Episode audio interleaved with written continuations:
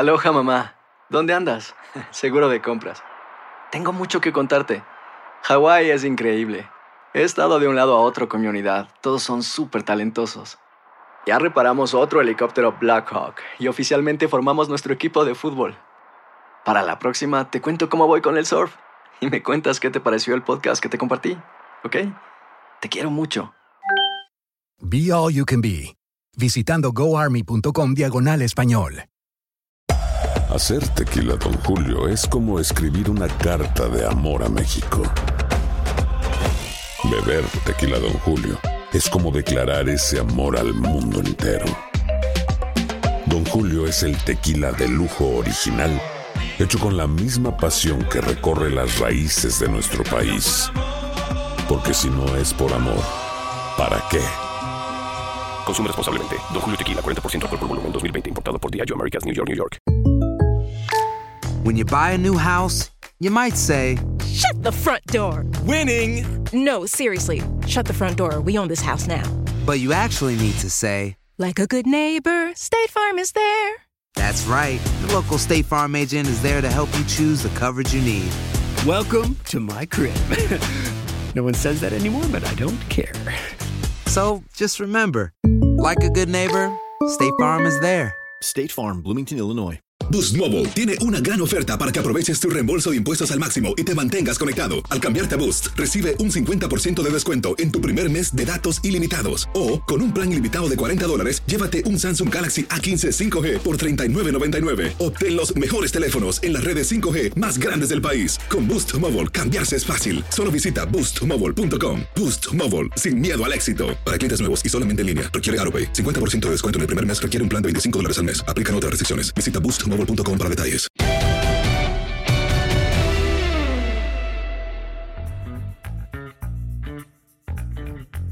Hola, ¿cómo están? Qué gusto saludarlos. El podcast de Los Amigos, los tres amigos. Aquí está listo ya Henry, también José Bicentenario y su servidor. ¿Qué pasó, Henry? ¿Cómo andas? ¿Qué tal la semana? Muy bien, Toño, un saludarte también a Pepe, a todos los amigos. Pues mira, una semana eh, en donde hay muchos movimientos eh, para el cierre de la campaña, este sprint del béisbol de grandes ligas, donde tenemos la renovación de los playoffs en los Estados Unidos en la NBA, después de toda la situación que se generó el, pues por ahí de miércoles, jueves, viernes, eh, con este movimiento de Black Lives Matter y que los jugadores de la NBA son los que son el estandarte en realidad de, de los deportistas y que lo han hecho de manera sensacional, eh, buscando cambios, sino que queden palabras y que no queden situaciones reactivas, sino que sean proactivos. Y también estamos, en este momento que estamos grabando el podcast martes en la mañana, estamos a semana y media que empiece la temporada de la NFL y por ahí había quien decía, no, bueno, qué rápido se pasó el tiempo, qué rápido se fueron siete meses desde el Super Bowl, pero con todo lo que hemos pasado con la pandemia, créanme que se me ha hecho el doble de larga este No, así como que qué rápido, no sé, no sé exactamente cuál, cuál sea el- la, la medición del tiempo, ¿verdad? Pero José Ahora, Bicentenario, ¿sabes qué, ¿qué Toño? Dicen, dicen que, que el tiempo es subjetivo, porque no es lo mismo pasar cinco minutos con, con tu novia que pasar cinco minutos con la mamá de tu novio. O sea, el tiempo es subjetivo. ¿Qué pasó, Pepillo? Todo bien, mi Toño, un gustazo saludarte al Enricón y a todos nuestros amigos aquí en el podcast de los amigos, de los tres amigos. Y pues la verdad es muy cierto, ¿no? Nos ha tocado una pausa después del Super Bowl, de la victoria de los jefes de Kansas City, vivir una situación totalmente atípica en el confinamiento, etcétera. Algo muy especial, pero dicen que no hay plazo que no se cumpla y estamos ya en el umbral de que, de que arranque la nueva temporada. También eh, de lo que llama la atención de que en esta semana arrancó el abierto de los Estados Unidos en el tenis, ¿no? Que generalmente es el cuarto y último del Grand Slam cada año y en esta ocasión va a ser el segundo después del de Australia que pues terminó cuando estábamos en el en el Super Bowl precisamente ahí en Miami, tribunas vacías, en fin, situaciones muy extrañas, pero afortunadamente aquí seguimos dando guerra. Fíjate, ahora va a ser el segundo de tres, porque Sí. Wimbledon pues no, no se va a, a realizar. Si les parece, nos arrancamos con eh, NFL y Henry estaba viendo un tuit tuyo eh, para informarle a la gente, pues ya, ya tenemos partidos para la primera semana y de hecho también para la segunda semana de la, de la campaña, las transmisiones que tendremos a través de, de TUDN eh, desde el jueves 10 de septiembre. Así es, Toño. Y bueno, de hecho hay, eh, ahora les vamos a platicar cómo es que se hace la selección de los partidos, porque pues la gente nos dice, bueno, ¿por qué no pasa en este o por qué no pasa en el otro? De hecho, hubiéramos querido transmitir el partido de Nueva Orleans en contra de Tampa, que es el debut de Tom Brady, sin embargo no nos correspondía a esa selección. Entonces vamos a tener en la semana 1 el partido inaugural, como ya de hace algunos años vamos a tener el partido en jueves, el de Houston en contra de Kansas City, que va a ser a las 7:15 de la noche. El domingo, el primer partido a las 12 del día va a ser Miami contra Nueva Inglaterra. Y luego a las 3.25 veremos a Arizona contra San Francisco. Y en la semana 2 vamos a tener a las 12 del día Denver en contra de Pittsburgh y a las 3.25 Kansas City en contra de los cargadores. Y es que eh, en las semanas nones, eh, Televisa, tu DN tiene la primera selección a las 12 del día y la segunda selección con Fox a las 3.25 de la tarde y luego se invierten para las semanas pares. Por esa razón es que vamos a tener estos encuentros semana a semana. ¿Cómo ves, Pepillo, los primeros partidos de la campaña? Pues la verdad, la verdad lucen muy atractivos. Hoy, por supuesto, el juego inaugural, ver a los campeones, a los jefes de Kansas, enfrentando a los Tejanos de Houston y el recuerdo del playoff anterior cuando los Tejanos los tenían 24-0 en el primer cuarto y luego cómo les dieron la vuelta y terminaron apaleándolos, metiéndoles más de 40 puntos. Y en los otros desafíos, pues los Delfines de Miami que vienen renovados, los Patriotas de Nueva Inglaterra, los vamos a ver ya sin Tom Brady, con muchas ausencias, jugadores importantes a la defensiva que decidieron decir adiós a la campaña y resguardarse en casa, ver a los Broncos de Denver que van a tratar de tener campaña ganadora frente a los acereros, el regreso del Big Ben. Y luego el Kansas City Cargadores luce súper atractivo independientemente de Kansas City porque pues los cargadores vienen vienen con todo, creo que van a ser un rival muy interesante para, para sus opositores y sobre todo que traen un mariscal de campo novato que llama la atención.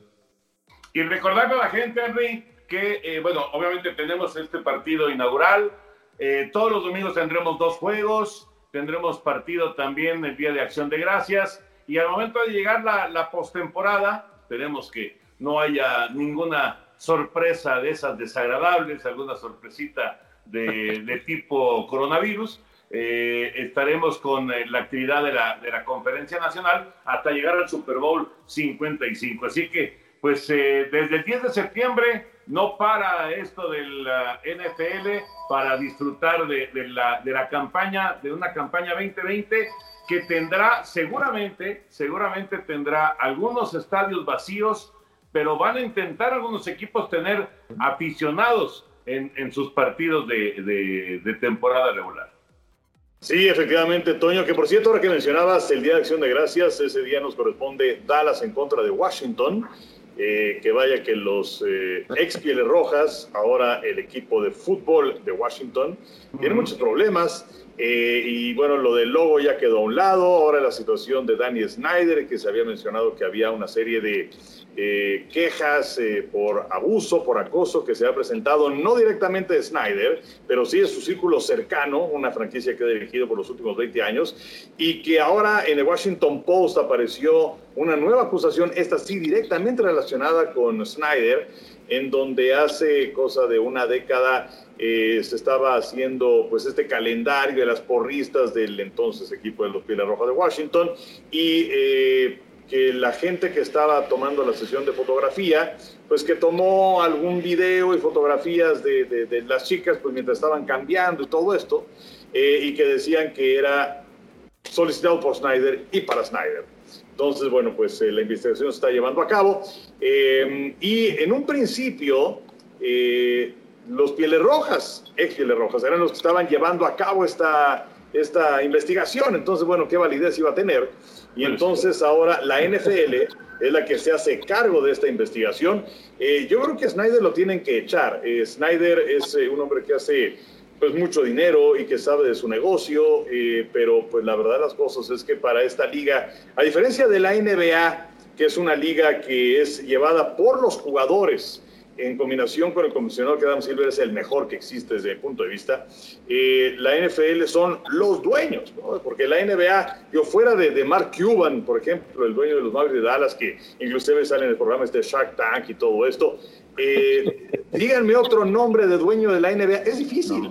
En la NFL sí conocemos a muchos, a muchos de los dueños. Entonces, eh, pues eh, decía, a ver qué es lo que sucede con Snyder, eh, creo que se está acercando a la orilla. Y eh, pues sí, al equipo de Washington lo veremos el día de Acción de Gracias. La otra cosa que me habías comentado con todo este rollo, Toño, ya se me olvidó. No, te preguntaba, te preguntaba yo que, bueno, que vamos a tener este, este camino, eh, pero, pero con, con, el Partido de Acción de Gracias, que bueno que ya lo mencionaste, y nada más confirmar lo de la Conferencia Nacional, que serán los playoffs de la Nacional los que veremos, ¿no? Exactamente, exactamente, veremos a la Nacional, eh, en donde vamos a ver qué equipo llega a representarla para el Super Bowl y eh, pues ya haremos nuestras eh, selecciones. A mí me gusta realmente para no regarla, mis selecciones para el Super Bowl las hago después de los juegos de campeonato de conferencia.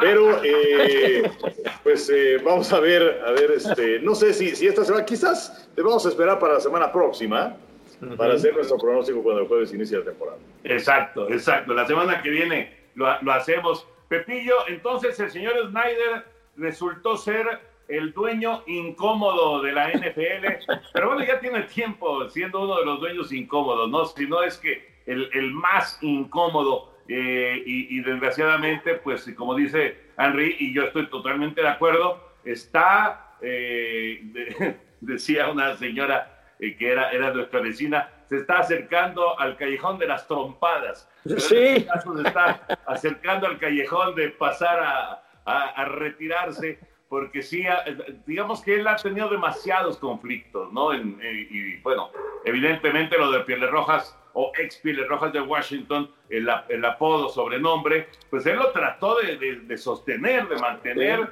sí. y simple y sencillamente le dijeron, ni más paloma, ¿no?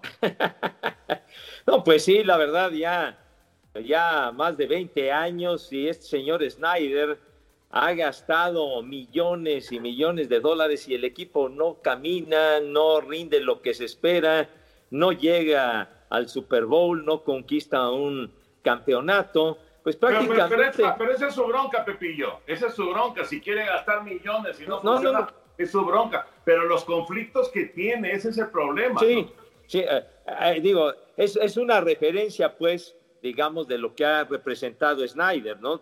Los conflictos que tiene, un tipo problemático en su entorno, lo que se ha dado a conocer recientemente y que platicaba el Enricón, pero en el aspecto deportivo, pues, el, pues no ha funcionado, ¿no? Hemos visto tantas contrataciones desde entonces y el objetivo no se consigue, algo que sí, eh, sí sucedía antes con aquel Jack Kent Cook, ¿se acuerdan que el nuevo estadio así se llamaba?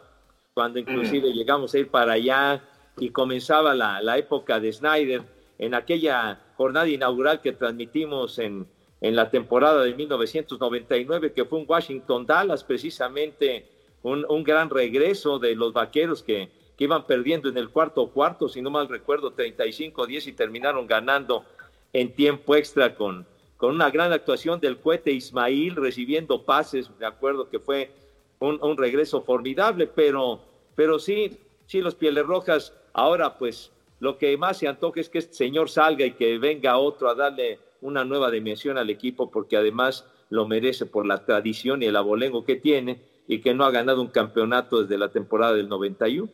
Sí, de hecho, Toño Pepe, eh, Jerry Richardson, el que era dueño de las Panteras de Carolina, a él sí lo obligaron a, a irse. Es cierto que ya era un hombre grande y que pues eh, tuvo muchos problemas de, de, acoso sexual que directamente lo implicaban, pero bueno, ya existe un antecedente en la NFL. Y ahora que, decía Toño, eh, digo Pepe, de, de, regreso de los vaqueros en aquel partido contra Washington, ¿se acuerdan de nuestro regreso de ese partido a México? Que fue dramático porque teníamos la transmisión del lunes por la noche y que apenas rayando llegamos a Televisa por una complicación ahí de los vuelos y todo eso para transmisión del lunes por la noche. Sí, es cierto. Y también, y también ese fue, eh, eh, fue el día que. Ah, no, no, ese no fue el día que conocimos a, a la familia de, de, Brad Johnson, ¿verdad? Me parece ese, que sí, Toño, sí. Ah, sí fue ese día cuando, sí. cuando llegamos al estadio. ahí caminando, apenas acabamos de llegar, fue cuando nos encontramos precisamente a la mamá de Brad Johnson. Yo sí, sí, fue de ese partido también. Sí, sí. Ah, mira. Sí, ya, ya, me acordé, Enrique, de esa llegada dramática a Televisa. Ya me acordé. Sí, sí, sí, sí, fue de esas cosas increíbles, porque además, el, el digamos que, este, pues digamos, la, la, la, lógica indicaría que lo hubieran hecho otros personajes, ¿no? sí, pero no, no sé qué, la verdad es que no me acuerdo qué complicación hubo. Eh, el caso es que, eh, pues, eh, obviamente íbamos a llegar con tiempo pero pues sí, llegamos rayando casi, casi de lleguen, siéntense, pónganse el micrófono y órale. Sí, sí, sí, ya, ya, ya lo recuerdo. Ahora, ahora que lo mencionas, lo estoy digo, de repente se, se borran cosas del cassette, pero esta, ahorita que lo mencionaste ya me acordé. Ya me acordé. Oye, Henry, por cierto, Pepillo está haciendo medio güey, ¿eh? ¿Otra vez? ¿Ya empezaste con los insultos o qué? No, Pepillo, es que digo, yo no sé, a lo mejor perdiste la llave del baúl, o no sé, no. pero como que, como que no, ya, ya no te estás animando a enseñar este, ah, no, claro tus que reliquias. Sí. Mira, esto, esto de Pepe me, me recuerda un chiste, ya saben, el del hombre que se hace animal. es, Gracias. Es, llega el gran circo a la ciudad y entonces, como atracción principal era el hombre que se hace animal. Y entonces bueno, pues Charro. aparece primero los payasos y hacen su, su, rutina y los leones, en fin. Y en eso viene la gran rutina del hombre que se hace animal. Y entonces sale un cuate con su periódico, se sienta, cinco minutos, diez minutos, media hora. Y entonces un cuate grita, es, está haciendo güey. El hombre que se hace animal. En fin. Bueno, Pepillo, venga, a ver qué, qué, encontraste, Pepillo. Gra gracias por esas analogías, ¿eh? Pero... Gracias, Pepe, ya, ya, te querían decir du Soleil. Ah, no, bueno. bueno, ya nada más agregando a lo de a lo de a lo de esa llegada abrupta que nos tuvimos que ir directamente de plano a Televisa con todo y las maletas y tenernos que cambiar, pero más rápido que inmediatamente en una oficina para ponernos el trajecito y, y, y salir así de volada. Así me, me, acuerdo de aquella ocasión. Ya pasó, ya pasó mucho tiempo. Pero bueno, pues encontré en el, en el baúl del tío, pues esta, pues esta reliquia, ¿verdad? Ustedes dirán que, ¿qué onda es esto? Es, está en su cajita y todo, ¿verdad? Pues resulta ¿Es una ouija o qué? No, padre, ¿qué pasó? No, no. Resulta que es eh, una cámara, es, estas cámaras llamadas Instamatic, que, claro. que puso de moda la Kodak a mediados de los años 60. Esta cámara eh, es de por ahí de 1966, 67, y que marcaron una verdadera revolución por, pues por, uh, por lo manual, así chiquitas y toda la cosa no como las otras cámaras más grandes, más complicadas, que inclusive tenías que, yo recuerdo, mi papá le gustaba mucho sacar fotos y demás, tenía un aparato extra que le llamaban exposímetro, que era para medir la luz y que saliera la luz bien, y todo, en cámaras más sofisticadas, que salían eh, fotografías en transparencias, las transparencias eran estas. Mm. Que requerían claro, entonces las podías proyectar y todo esto, ¿no? Exacto, un proyector especial que los de los que existían al principio que armabas el carrete y entonces las ibas pasando así, taca, una, otra, otra y luego salieron los proyectores de carrusel, o sea que, que podías poner muchas y, y, poco a poco las ibas controlando de una manera pues mucho más rápida, ¿no? Pero estas cámaras realmente causaron sensación por, por lo livianitas, le tenías que poner esto, que es ah. este ¿El flash? El flash, exactamente. Lo que le llamaban el Magic Cube, que iba dando la vuelta, ¿verdad? Porque tenía cuatro e iba girando para que sacaras una fotografía cuando eh, eh, hubiera oscuridad y demás. Entonces, estas camaritas, a ver, déjame ver. Sí, si sacabas el rollo, se velaba. No, no, padre, espérame, le estás quitando la magia a la presentación de esta antiguaya, padre. Bueno, fíjese nomás, precisamente para matarle el gallo al señor de Valdés. Entonces abre esta puertita, ¿verdad? Y entonces el rollo era de esta forma. Los rollos eran de cartuchito. Así. Y además era con la emoción de que sacabas la foto y luego las mandabas a revelar. Claro. ¿Cuántas veces les pasó a ustedes que la foto que más estabas esperando o se veló o salió mal o no sé qué tal? No, salió movida, carajo, salió Exacto. Sí, no, no es como ahora que es una maravilla que toma la foto y puedes ver. O sea, todos los millennials que nos están viendo, pues para ellos eh, esta es una pieza prehistórica. Sí. Igual que yo, padre. Oye, no, pero, pero nosotros tres tuvimos de esas cámaras. Sí. Sí, claro, lo, tuvi- lo- lo- lo tuvimos todos. Yo me acuerdo en el intercambio que iba a Los Ángeles, llevábamos una cámara de esas, me acuerdo perfecto. Pero, ¿y ese rollo, ese rollo está utili- es utilizable o, o- o ya, o ya, ya tiene fotos? Pues mira, aquí es un rollo, dice aquí, para impresiones en color 24 y va en la foto 6. Se quedó en la foto 6. ¿Y qué fotos tendrá eso, Pepillo? Sabrá Dios. Pepe, Pepe, o sea, no te, no te mueres de la curiosidad de saber qué es lo que Pues, aparece a- ahora- en ese rollo. La- pues sí, pero la cosa es encontrar a alguien que revele los rollos, porque ya eso es cosa del pasado, ya, ya eh, la- las tiendas para que llevabas un rollo para que lo revelara, pues eso ya no existe, ¿no? Entonces tendría uno que adentrarse y buscar si todavía hay alguien por ahí que se dedique a revelar rollos de esta clase, ¿no? Entonces, pues, pero va en la foto 6, por lo menos 5, quién sabe qué habrá por ahí adentro, ¿verdad? Pero bueno, es esta antiguaya de Kodak. Y pues aquí está todavía vivita y coleando. Que también existían que- las cámaras estas cuando, ahora que decía Toño de, del intercambio y todo eso, ¿se acuerdan? Había de estas cámaras que comprabas que eran de- desechables. Y entonces Ah, claro. tomabas tus fotitos y bueno, Y pues ya a luego- revelar y adiós la cámara, ¿no? Y luego ya la mo- modernizaron un poco y ya esas desechables las podías meter a la, a la alberca, las podías meter al Sí. mar. Sí, y sabes que ahorita, ahorita que dijiste lo de lo de las transparencias, me, ahora sí que me hiciste regresar en el tiempo porque el, el- mi, mi papá y mi hermano durante muchos años eh, tuvieron una agencia que se llamaba Audiovisuales de Valdés. Ajá. Y en esa, y en esa agencia, eh, bueno, hacían publicidad, por supuesto, pero hacían muchos audiovisuales, justamente. Y los audiovisuales se basaban en esas transparencias. Y, en, Sí. y en ese carrusel que mencionas, que iban pasando las transparencias una Sí. por una, en lugar de hacer un video, eran imágenes, ¿no? Claro. No, sí, me, echaste para atrás desde el tiempo cañón, Pepillo. Sí, y Cañón. bueno, pero- y, y esas cámaras para esos audiovisuales, lógicamente, pues eran cámaras pues más sofisticadas, más pesadas, digamos, para un uso pues más, más profesional, digamos. Esto era, digamos, casero sencillo, pero, pero sí marcaron una época eh, estas, estas cámaras. Inclusive hubo, hubo las cámaras Polaroid en aquella época que, que sacabas la fotografía y entonces eh, el, el sacaba- sacabas esa, esa parte del rollo y, y la dejabas así secando un, un momento y ya quedaba revelada en el instante, ya salía la foto, pero Sí. los rollos eran sumamente caros, Eran pero caros. Polaroid se caracterizaba por eso eh, también en aquella época. Las cámaras eran caras, las cámaras eran caras y los rollos eran caros, efectivamente. Sí, sí, sí. Las, las instantáneas que le llamaban, ¿no?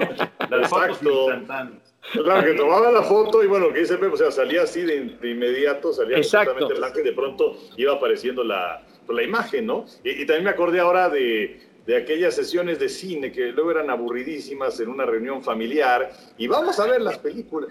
Y pero, además se acuerdan, o sea, el, el, el- el- el sonido del proyector, el... Pero además eran películas mudas. Entonces sí era una cosa... Y- y Con- con me cámaras Super todo 8. de, de los peinados, digo, estoy hablando de, de, de 60s y 70 los peinados de las señoras, ¿no? Este, que parecían el, el sombrero de Abraham Lincoln y todo esto. Pero bueno, pues sí, hace muchos años. Eran los proyectores tipo los proyectores de las salas cinematográficas, claro que de casas y chiquitos y todo, pero que tenías un carrete y luego el otro para que se fuera enredando y corriendo Exacto, la película exacto. y viendo, ¿no? Y si tenías, si tenías más o menos billetín, tenías tu, tu este, una, una, una como pantalla negra en donde se, re- se podía este, registrar la imagen. Y si no, pues en la pared. En la pared. O, o, con una sábana. Sí, sí, sí. Nosotros olvidábamos con una sábana siempre, porque a mi papá le gustaba mucho eso de los de, de, de grabar, de grabar este peli, en película. Debe de estar, por ahí debe de estar el señor productor, que es más o menos de la rodada de Pepillo Segarra, que es mi hermano, que es mi hermano, él debe de tener esas películas, me supongo que sí debe tenerlas, aunque yo creo que yo no aparezco en ellas. Son anteriores a. Bueno, ¿algo más, Pepillo? Bueno, pues ya, ya, pues esta antiguaya y demás, seguramente aparecerá por ahí la cámara de cine, una Bell Howell de esas de los años 60, pero bueno. Y ya nada más para terminar el baúl. Un ¿Ah, ¿Hay más? Un cuentito. Un Uy, cuentito de Archie. de Archie. Tengo, tengo muchos, pero por ejemplo este, este cuentito de Archie que está en muy buenas condiciones, pues resulta que es del primero de marzo de 1968. Este cuento tiene 52 años. Oye, qué bárbaro. ¿Y no, ¿Quién, está, ¿Quién está como pelirroja? ¿Quién es? Eh, bueno, está, está Archie, por supuesto. Está, está Betty también. Uh, eh, ¿Quién más? La pelirroja no, no es, es, simplemente una acompañante, ¿verdad? Una acompañante, porque ahí no está apareciendo la famosa Verónica. Verónica sí, no. Gómez no aparece en la portada de, de, de, de, este, de este cuentito, pero sí ya bastante viejecito, pero pues ven, todavía se mantiene. Un pesito me costó y la suscripción al año costaba 40 pesos de, de, aquel, de aquella época, 40 pesos 52 cuentos. Yo iba todos los domingos, yo iba todos los domingos allá en, la, en, en, en, en, el Pombo, ahí en San Pedro de los Pinos, a misa. Después de misa pasábamos al puesto de periódicos a comprar mis cuentos con este de un peso y después a ver el fútbol. Ese, esos eran mis domingos cuando yo era un chamaquín. Fíjate, no, y, y, además estaba viendo de Editorial Novaro, que bueno, pues era la que tenía todas las licencias de todos estos cuentos y que eh, durante años y años patrocinó el programa de Familia con Chabelo. Y mi papá tenía un amigo, el señor Pepe Soto, eh, de, de, la liga eh, de, de, boliche, la, la liga Chapultepec, que jugaban los sábados a las 5 de la tarde en el Buen Polanco. Y entonces eh, este señor trabajaba en Editorial Novaro y todos los sábados nos llevaban nuestros cuentitos. ¿En entonces, serio? Eh, sí, no, sí, sí. Pues era privilegiados, Henry. ¡Qué joya! Privilegiados y además, además ya este, luego con, con los cuentos los poníamos, los, los formábamos y entonces hacíamos nuestras carreteritas y entonces ahí jugábamos este, con los carritos. Y bueno, en lugar, de, en lugar de estar leyendo el Quijote, pues este, estaba leyendo Archie, pero bueno, no importa. Exacto, exactamente. No, hombre. Y sí, y, y, mira, y en la parte de adentro traían fotografías de jugadores de fútbol. Ah. Que las recortabas para después formar la memoria deportiva. Por ejemplo, en una de las fotos ahí aparece Florentino López. El, el portero, portero, de Toluca. De Toluca. Sí. Y también aparece aquí, aquí abajo, aquí está, en esta parte, es Ataúlfo Sánchez, uh, aquel gran América, arquero ¿no? de la América. Uh -huh. Y entonces en cada, en, cada, en cada cuento aparecían esas fotos de diversos jugadores de los Eso equipos. sí no me tocó a mí. Y Eso entonces sí no lo recuerdo. las iba recortando y, y formaban lo que llamaban tu memoria deportiva del América, del Necaxa, del Toluca y demás. ¿Cuáles son los, los otros jugadores, Pepillo, que vienen ahí? Eh, son uno del oro, fíjate, del oro de Guadalajara, Ernesto Sánchez Barba, y el otro de León, Elías Aguilar Romero. Pero digamos, los famosos pues eran Florentino y Ataúd, que, claro. que, fueron porteros formidables. Y así, las antiguayas del baúl. Qué bárbaro, Pepillo, es increíble. Y además, Henry, su cámara de fotos con la caja y todo. O sea, sí, mira. Sí. Sí, sí, sí. En mi caso lo primero que tiro es la caja, pero bueno. Sí. no, es que estas, la, estas antiguayas de, pues de diversos objetos de cualquier índole adquieren mayor valor si tienen su caja. Ah, no, eso sí, eso, eso sin duda. Aunque esté yo, yo, yo, yo, nunca he guardado algo pensando que luego el juguete. Es que luego la caja estorba, ¿no? Lo primero que dice y es que sí, no, la claro. Caja, mírala ya. Sí, sí, sí, de acuerdo, de acuerdo. Bueno, vamos a, vamos a regresar al, al tema de deporte. ¿De qué es este programa? Se, se, realizó ya el, el, cierre de contrataciones eh, y bueno, mi, mi, pregunta es, ¿cuál es la mejor contratación? Yo digo que la de Clevinger a los padres de San Diego. Creo que esa puede ser la de mayor impacto para eh, todos los equipos que se movieron. Hay algunos que hicieron muchas contrataciones, como los padres, como Toronto, se movieron muchísimo, pero me parece que Clevinger puede ser la mejor contratación. Eh, de, las que se dieron, Henry, ¿cuál podría ser la mejor para ti? Yo te diría, eh, bueno, Clevinger, desde luego, que además desde hace un par de años, él tiene el segundo mejor porcentaje de efectividad de la Liga Americana, solamente detrás de Justin Verlander. Eh, muy joven, tiene 29 años, que sí se metió en un problema de disciplina con los indios de Cleveland y que seguramente por eso fue que decidieron deshacerse de él, porque Cleveland es un equipo que está peleando por meterse a la postemporada y hacer cosas importantes. Eh, y, también te diría la de Trevor Rosenthal de los eh, Padres de San Diego, porque es un cerrador muy importante que viene los Reales de Kansas City. digamos que haciendo un panorama un poquito más general, los Azulejos de Toronto se hacen de tres abridores y ahora que regrese Bobby Shedd, cuidado con el equipo de los Azulejos de Toronto.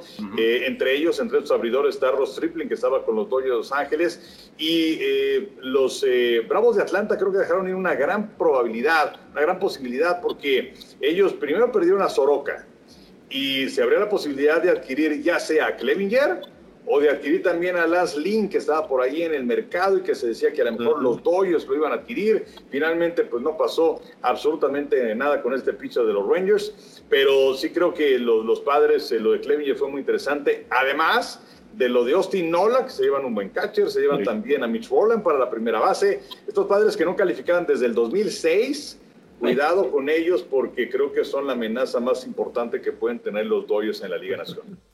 Sí, ahorita que dijiste Stripling, yo no entiendo a los Dodgers. O sea, en lugar de contratar a alguien para reforzar, bueno, no, no lo necesitas, ok, no lo necesitas, pero soltar a un abridor, por más que, que me digas, es que hay, hay, hay exceso de, abridores, ya se habían ido varios abridores de los Dodgers en el receso de la campaña. Y ahora también soltar el Stripling, a mí, sinceramente, no, no, no, me, no me cuadra esto que hicieron los. Es que Toño, se, se les fue, se fue Maeda se fue Gil, los dos se fueron con Minnesota. Se les fue Ryu con el equipo de Toronto. O sea, la verdad es que no lo entiendo. Y no todos los partidos los vas a ganar a base de cañonazos. Claro. Que por cierto, eh, eh, bueno, no sé si regresaron de una vez ya que estamos metidos en esto, pero eh, los dos establecieron marca de la Liga Nacional de Home Runs en un mes con 57. ¿no? La marca era de 56 cuadrangulares de los Bravos de Atlanta. ¿Ustedes creen que este récord debe tener un asterisco porque no hay eh, anteriormente bateador designado en la Liga Nacional y ahora sí los Dodgers contaron con un bateador designado en el orden al bat. ¿Creen que esta marca debe tener un asterisco? ¿El eh, eh, récord de la Nacional o de Grandes Ligas? De la Nacional. nacional. De la Nacional sí debe tener asterisco. Por supuesto. Por supuesto que debe de tener asterisco, definitivamente, porque las circunstancias son distintas a la, a la normalidad. Y, bueno, y rápidamente lo de Ross Stripling, Stripling estaba haciendo buen trabajo, estaba haciendo buena labor. Ahora lo mandan con, con Toronto, que además de lo que decía el Enricón, suman a, a Robbie Ray, que era uno de los mejores abridores de los Diamantes de Arizona. Entonces, y con Tyan Walker, que era de los rescatables de Seattle, Toronto tiene, tiene un buen elenco de abridores. Toronto que, que lleva varios años con campañas perdedoras, entonces pudiera pudiera reaccionar de una manera favorable. Y, sí, definitivamente yo estoy de acuerdo con ustedes. Los padres de San Diego se han reforzado muy bien y sobre todo con este chavo, con el Sunshine, como le dicen a, a Mike Clevinger. Y también lo de que se deshicieron de, de, este niño de, de, Gerardo Reyes, este pitcher mexicano. ¿De los dos? Sí, de Gerardo y de Muñoz, ¿no? De Andrés Muñoz. Entonces, pues vamos a ver si, si saliendo de San Diego, pues estos chavos mexicanos tienen mayor oportunidad de jugar. Interesante lo que, lo que se dice con estos movimientos de los padres, porque por un lado, claro, está la oportunidad de ganar la Serie Mundial en el 2020, pero por otro lado, los que están, digamos, muy, muy, muy eh, metidos en el tema de los padres y de la organización, dicen que soltaron a todo su talento importante joven. Entonces, sí es, eh, digamos, una decisión eh, complicada. Ahorita uno podría decir, no, pues está bien, van por el título a buscar llegar lo más lejos posible en esta, en esta temporada. Sí, pero ¿y a futuro qué, no? ¿A futuro qué va a pasar? Porque soltaron a, no sé, simplemente en, lo de Clevinger, soltaron seis peloteros por uno. Nada más ahí. Y, todos los peloteros que, que llevaron ahora, a cambio, dieron gente joven. Entonces vamos a ver qué, tanto lo resiente San Diego en los próximos años, ¿no? Y ahora, eh, también la, importancia de todo esto es, o sea, ¿quieres ganar dentro de tres años o quieres ganar hoy? Correcto. Eh, yo, creo que esa es, esa es la inmediatez que se debe tener, porque me parece que los padres sienten que tienen una buena oportunidad en esta campaña que es atípica, en donde están bateando muy bien y bueno, tuvieron esos cuatro partidos seguidos con Grand Slam, que también puede ser obra de la casualidad de que se den las circunstancias, cinco partidos de seis también conectando Grand Slam, pero tienes a Fernando Tatis Jr. y tienes a Hosmer y tienes a Machado. Eh, yo, yo sí siento que los padres dijeron, bueno, es, es hoy. O sea, ¿para qué esperamos dentro de tres o cuatro años que no sabemos ni qué va a pasar? Entonces, ¿cómo es, Henry? Hoy. Hoy. Oye, a, Seattle, mandaron a su mejor prospecto, a Taylor Trammell, un jardinero que le pega requete bien a la pelota. Y en lo de los pitchers mexicanos a los serafines, por Jason Castro, un veterano receptor. Entonces, pues es lo que tú, tú mencionas y lo que dice Toño, ¿no? Soltando a ese talento joven para adquirir veteranos que puedan apuntalar el equipo. Así es. Oigan, les tengo una mala noticia, ya nos alargamos mucho. Ya. Este, es que no hemos visto a Ricardo, o al menos yo no lo he visto. Entonces, es tiempo de la pregunta de Toño. Sí, porque ya, ya, ya apareció ahí con. Sí, sí apareció Ricardo con su tablero, ¿eh? eh ah. nuestro, nuestro, compañero que nos indica cuánto. Entonces, ¿no lo pelabas y te valía gorro? no, acaba de. Mientras lo estabas diciendo, apareció. Ah, ok. Oye, mientras mientras este, Pepe se estaba alargando. No es cierto, Pepillo, no es cierto. No es cierto, Pepillo. No, no, no, con mucho cariño, como siempre. Ahí les va. A ver, lo primero que se les venga a la mente, sí, eso es importante, ¿eh? muy importante. Henry, de tus equipos favoritos, del deporte que tú quieras, el que tú quieras, ¿cuál es el mejor momento, la mejor época, el mejor año que has vivido con cualquiera de tus, eh, de, tus equipos favoritos en el deporte que tú quieras? Bueno, voy a ser totalmente incongruente con el Enrique de ahora. la verdad, la verdad. Pero eh, la mitad de los setentas con el América, la verdad es que fueron muy, muy especiales. Porque después con los vaqueros, es que en esa época los vaqueros tenían muchas decepciones y perdieron aquellos dos Super Bowls en contra de los aceleros. Y luego ya en los noventas es cuando vienen esas tres victorias en el Super Bowl, pero ya con Neymar, con Smith, con Irving. Eh, entonces, eh, pues sí, me voy a quedar con los 70 de la América. O sea, 75-76 que gana aquella final a la UDG y que recordamos aquel gol de la Rabona de Reynoso en el Jalisco y el gol de Hugo Quise en el Estadio Azteca eh, venciendo a Nacho Calderón, además la narración de Ángel Fernández realmente espectacular. Eh, sí fue dramático el hecho de que se hayan quedado en la orilla en el round robin para llegar a la final del 76-77 contra la UDG que les faltaba un gol, pero también en las épocas cuando viene el gol de Reynoso para ganar la Copa Interamericana a Boca en el tercer partido y venciendo a Loco Gatti con ese tiro libre verdaderamente espectacular. Entonces yo ahí me emocioné muchísimo y ya no sé si es que lo de los vaqueros de los noventas, pues ya está uno metido en esto y, no es que no, no, no, te emocione, pero como que ya lo ves con otros ojos. Entonces, eh, totalmente incongruente con el Enrique de los 2000 eh, eh, así que me acordé, me de Loco Valdés. América, América. Henry, Henry, es muy válido, es muy válido porque además son tus son tus recuerdos y es lo primero que te viene a la mente, la verdad. Gracias, estaba a punto de, ponerme en el diván aquí para con el psiquiatra. Exacto, exacto. Pero ¿sabes qué? Pero es que ese es el chiste. Ese es, justo ese es el chiste. A ver, Pepillo, ¿tú?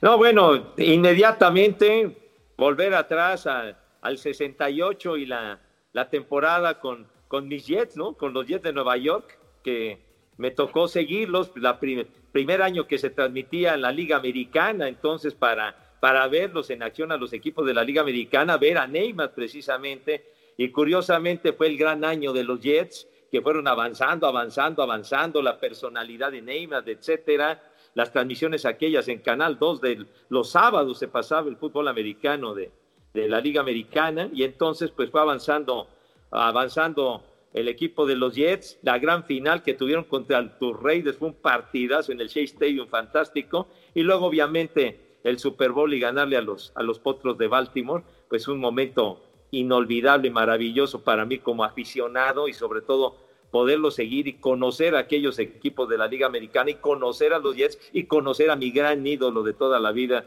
que ha sido y será siempre Joe Neymar. Y así rapidísimo, por supuesto, ya digamos, como decía Enrique, a lo mejor lo ves diferente, pero, pero también como aficionado, por supuesto, lo de 2004, ¿no? De mis medias rojas cuando rompen la, la maldición del, del bambino de 86 años y la manera como lo consiguieron, el regreso increíble en la serie de campeonato frente a Yankees y luego barriendo a los Cardenales y que eh, hubiera tenido la enorme fortuna de compartirlo con ustedes y con el Vini Castilla transmitiendo los juegos, pero realmente es algo maravilloso para mí. Las tres maldiciones se rompieron en un lapso de 12 años, ¿verdad? sí, los, los Medias Blancas al año siguiente, en el 2005. Pero fue 2004 la maldición del bambino, 2005 la maldición de los Medias Negras. Sí. Y luego lo de la cabra en el 2016. Sí. Exacto. Fue en, una cosa de 12 años se acabaron tres maldiciones. Sí, sí, sí. Y además, algo interesante es que eh, Epstein, el gerente general, era de los Medias Rojas, y con él se rompe la maldición, y también el gerente general de los Cachorros. y se dice, se menciona, se rumora que Cruz Azul lo quiere traer. bueno, señores, pues como siempre un placer. ¿Y tú qué? Ah, es que sabes que yo, como, yo me hago la pregunta solito en, la regadera. bueno, cuando en la regadera te estabas haciendo esa pregunta, seguramente a ti te vino un momento. Sí, claro, por supuesto. Ahí les va, muy rápido, porque ya nos colgamos muchísimo. 85 al 88, los Diablos Rojos del México.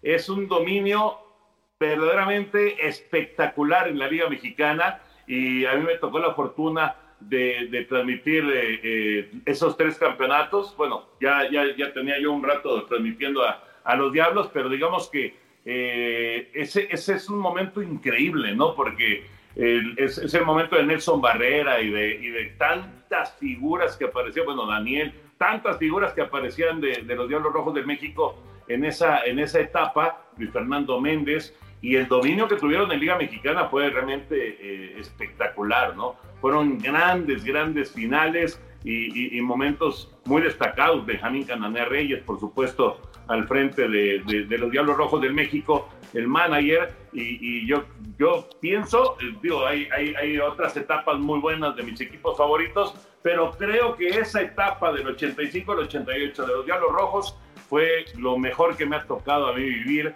en cuanto a mis equipos favoritos.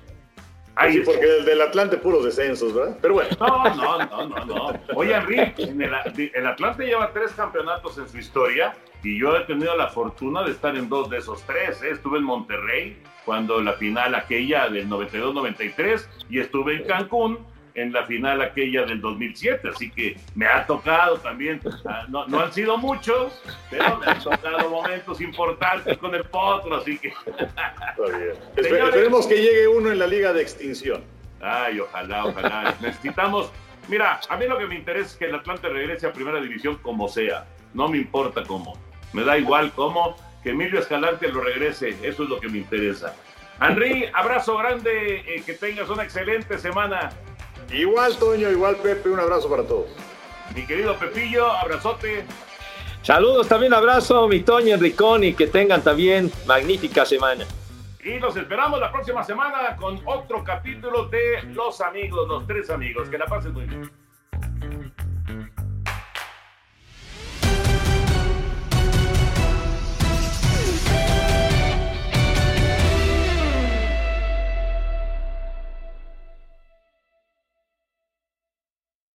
Aloha mamá. Sorry por responder hasta ahora. Estuve toda la tarde con mi unidad arreglando un helicóptero Black Hawk. Hawái es increíble. Luego te cuento más. Te quiero. Be All You Can Be, visitando goarmy.com diagonal español. Boost Mobile tiene una gran oferta para que aproveches tu reembolso de impuestos al máximo y te mantengas conectado. Al cambiarte a Boost, recibe un 50% de descuento en tu primer mes de datos ilimitados. O, con un plan ilimitado de 40 dólares, llévate un Samsung Galaxy A15 5G por $39.99. Obtén los mejores teléfonos en las redes 5G más grandes del país. Con Boost Mobile, cambiarse es fácil. Solo visita boostmobile.com. Boost Mobile, sin miedo al éxito. Para clientes nuevos y solamente en línea, requiere AroPay. 50% de descuento en el primer mes requiere un plan de 25 dólares al mes. Aplican otras restricciones. Visita para detalles. Si no sabes que el Spicy McCrispy tiene Spicy Pepper Sauce en el pan de arriba y en el pan de abajo, ¿qué sabes tú de la vida? Para, pa, pa, pa. Si tú o alguien que conoces está pasando por una situación difícil o por una crisis de salud mental, la línea 988 de prevención de suicidio y crisis te brinda apoyo especializado 24 horas al día, 7 días a la semana. Solo llama al 988. Cuando llamas al 988, te conectarán con consejeros especializados que escucharán tus inquietudes y te brindarán apoyo en español. Simplemente llama o textea al 988. Hay esperanza. La línea 988 funciona.